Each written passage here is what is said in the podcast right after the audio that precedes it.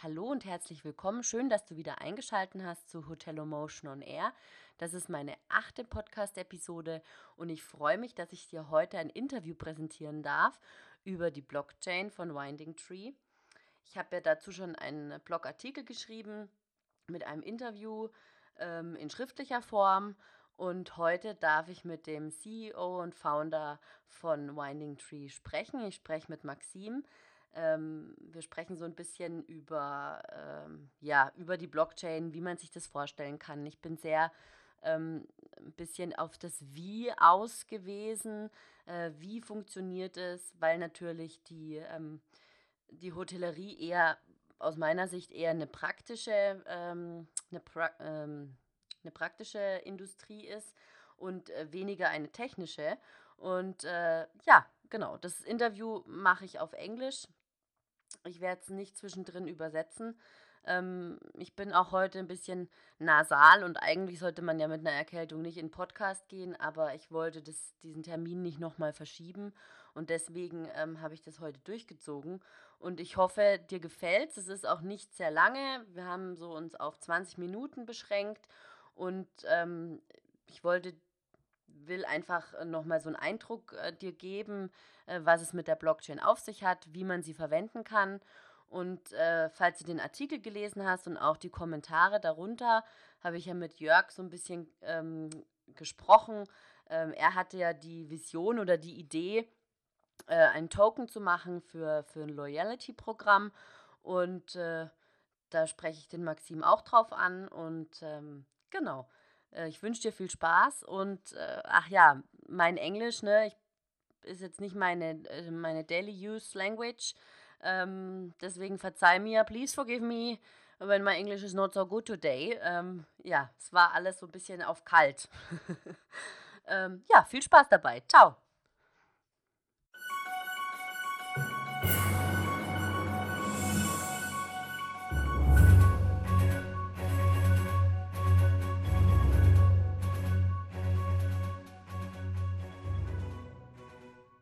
Marina told me a lot of things, and I already could write an article about it, um, so a blog post. So, and um, this reach, this article reaches also a lot of people. So um, that's quite, um, yeah, very successful. And how um, how was the ICO? Uh, it was very good. It was very successful. Uh, you know, we we've received quite a bit of money. Mm and uh, it's it's it's very exciting. It's very exciting to see the support from from the community, and so we're we're very happy with it. Great. And I've seen on your homepage you you've been to the ITB Berlin. Is that right? Correct. Yes, I was there uh, two days ago, and and yesterday I took the train back to to Prague. Okay. Where I'm residing. And um, what did you do there on the ITB? Did you did you do um, a keynote or something or? So I was part of the panel on the blockchain. So one of our advisors and one of our longest supporters, uh, Norm Rose, he is um, he was the host on the panel, uh, okay. and uh, Amadeus, uh, person from Amadeus was there, and there was another person from from ITB.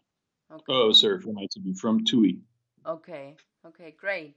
So yeah, I, I wrote this article um, about the blockchain. I just and I asked some questions um, to Marina, and she answered it for me uh, instead of you. She answered it on a on a writing, um, yeah, on the email because um, when I was uh, when I sent the request for this interview, you were just to start the ICO, right. and um, so um, to understand. You know, the thing is, the the um, hospitality industry is um, more, in my opinion, it's a practical workers. So we cannot really imagine how the blockchain works and and what is the the benefit for us. So could you explain a little bit about it and and how um, what will the blockchain change for the hospitality industry?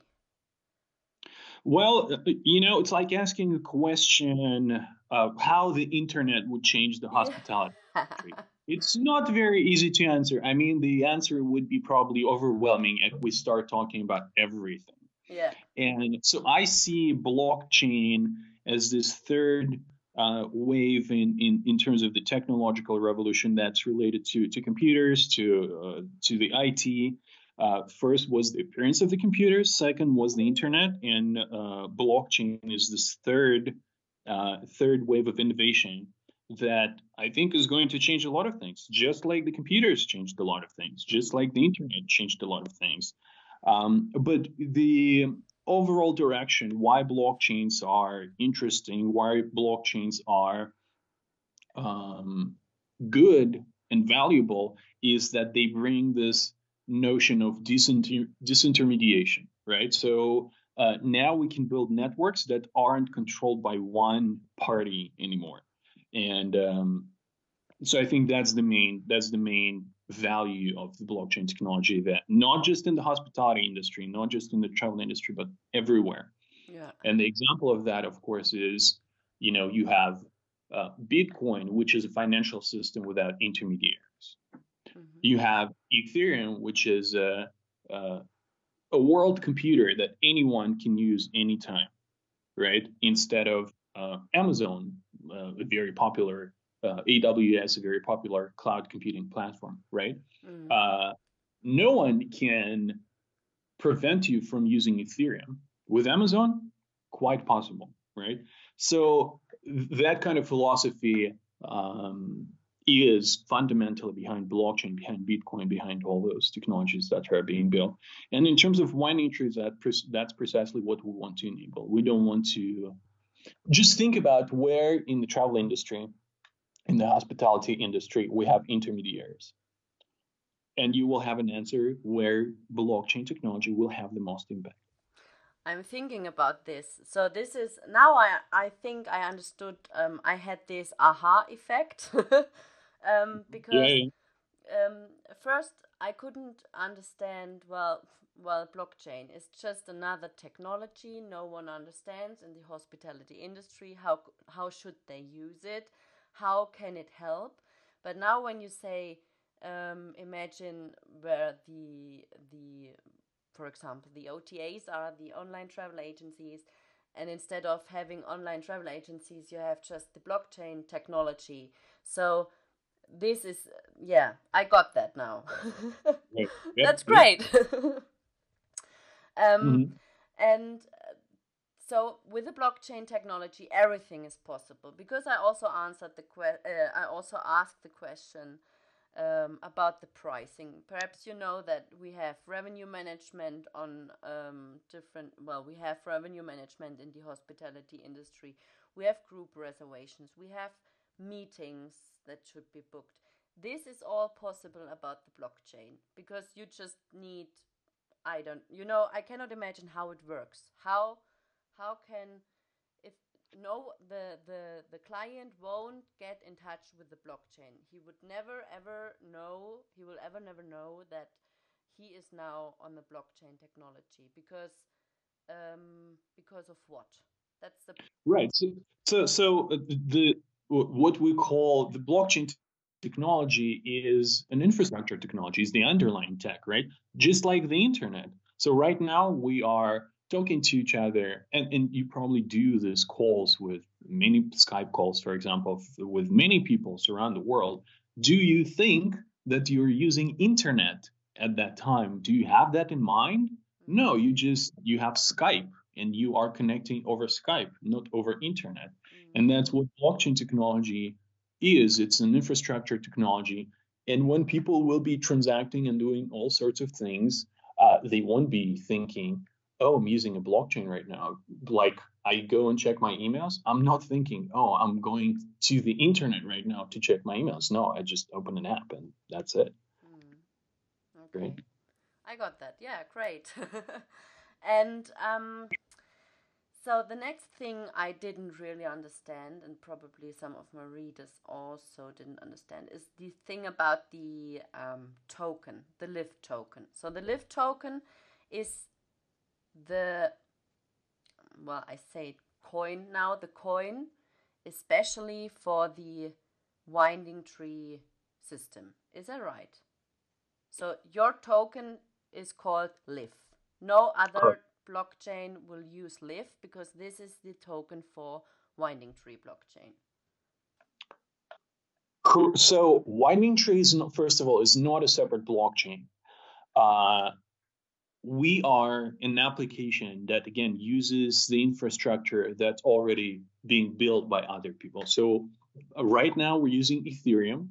Uh, that's one of the most popular platforms for computation on the blockchain for smart contracts uh, on the blockchain out there. There are other solutions or already other platforms, and we're we're looking at them very closely because well, this space is very new. First of all, many smart people are working on those platforms, and we want to be in touch. We want to understand how all those different technologies work.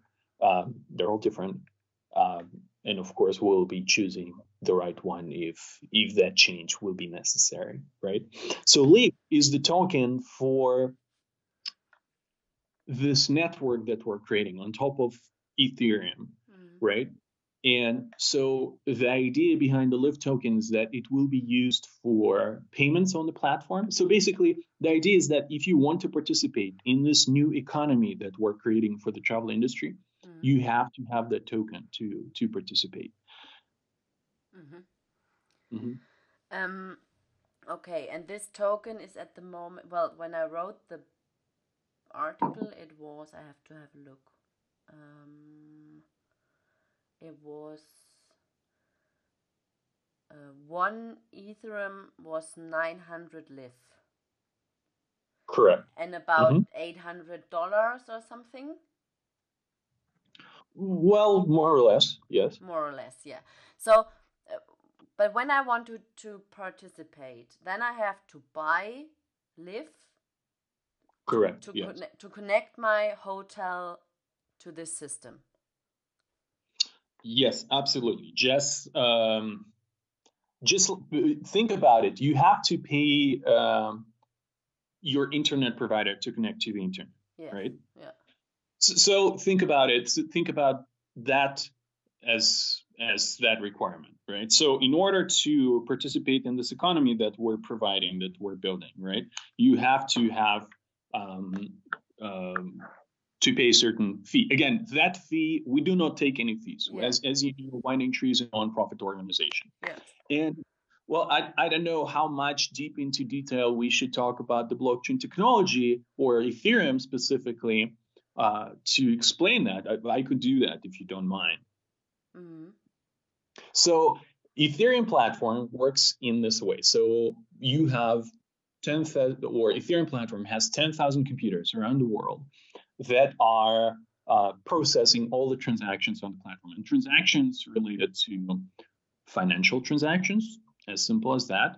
Transactions related to the creation of new smart contracts on the platform, um, maybe deletion of that smart contracts if that is possible um, in the smart contract, et cetera, et cetera, right? Um, so whenever a hotel or any other travel company wants to participate in the winding tree economy, uh, they will have to do certain transa- transactions on the platform. They will maybe have to create new smart contracts or, or maybe connect to some smart contracts, connect to other companies on the platform. And they will have to, for those transactions, they will have to pay the transaction fee. And again, that transaction fee goes not to us, not to Winding Tree platform. We do not take no transaction fees, and we we don't plan to, and we won't be able to by design. But those th- that ten thousand computers that I mentioned, they will be taking those fees. Uh-huh. Okay. Yeah. Um, and now in the um, the pictures Marina sent me for my article, they show some um, graphics about new distribution startups. Mhm. Um, what could that be? So, which new distribution startups could that be? Um, not sure exactly what you mean by distribution startups. Um, there is um on the on the picture there is um oh wait a second I just got the wrong one I think Oh no, didn't. Hmm. The major phase of winding tree relationship. Mm-hmm. It says, and they are um, so we have the CRS from the hosp- uh, from the hotel, and around that it shows the winding tree platform, and then mm-hmm. we have the large OTAs, the small OTAs, the travel agents, and the new distribution startups, and they are directly connect- right. connected to the to the winding tree platform. So right. what, what so, could that be? Yeah, that's possible. right. So so those distribution startups, as far as I understand from from that infographic that you have that I cannot see right now because we're on Skype, yeah. um, is those startups are the customer facing startups, right? So how our platform works in a nutshell. So on, on one side you have suppliers that that push their information or that make their information available for search uh, information about their inventory and prices through our platform. And there are other companies that also connected to the platform that they that uh, can access that information, can access information from multiple different airlines, hotels, combine it in what in whatever the interesting way they came up with, and sell it to the customer. So. Um, and that, of course, this whole infrastructure is absolutely crucial for us to to build up. And that's why we're right now we're looking for partners. We're connecting with different partners. That's why um, you know we're partnering with lufthansa and other companies etc yeah. Okay. So yesterday i had a little not a discussion uh, more a chat or a talk with um, with a reader and he um, uh, wrote a comment underneath my my article and he has this vision of um, of um, uh, what does he say? Uh, imagine that the the blockchain can help us or can help the hospitality industry with um, with token for um, rewarding our guests. So do you think that's possible? So that that um, our instead of do you perhaps know Marriott rewards or these rewarding programs from hotels? Of course. Yeah. Of course, of course. So and um, he says, imagine um, that we can do a um, a token for for reward our guests that they always come back and they can, for example, do direct bookings. Um, they can use it to pay their bookings and so on and so on. Well, what do you think about it? Is this a possibility? Absolutely, absolutely, absolutely. So uh, again, what is a what is a loyalty token? loyalty. You can create a token for loyalty on top of the Ethereum black, blockchain within five minutes if you, if you know how. And mm. we've we've done that, right? So it's kind of out of the box. Yeah. Uh, blockchains allow you to do that, and that's a beautiful, beautiful example. The uh, problem that I see here, and and by the way, that's that's what Winding Tree has in mind. That's what we have in mind as well uh, on our platform, and what we're creating at Winding Tree is we're creating a standard for that token. Again, that standard is completely open. It's completely open source. You can take that standard, you can do whatever you want with it, um, you know, in the spirit of collaboration. Uh, again, we're not a, a for-profit corporation, right?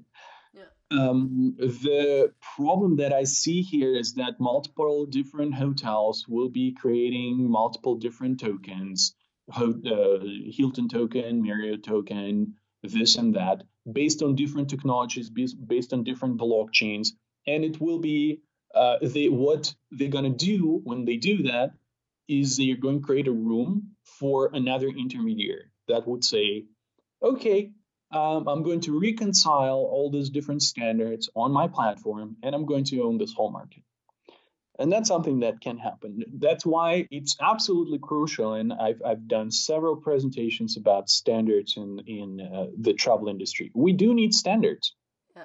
but those standards cannot be owned by a for-profit corporation or imposed onto you somehow.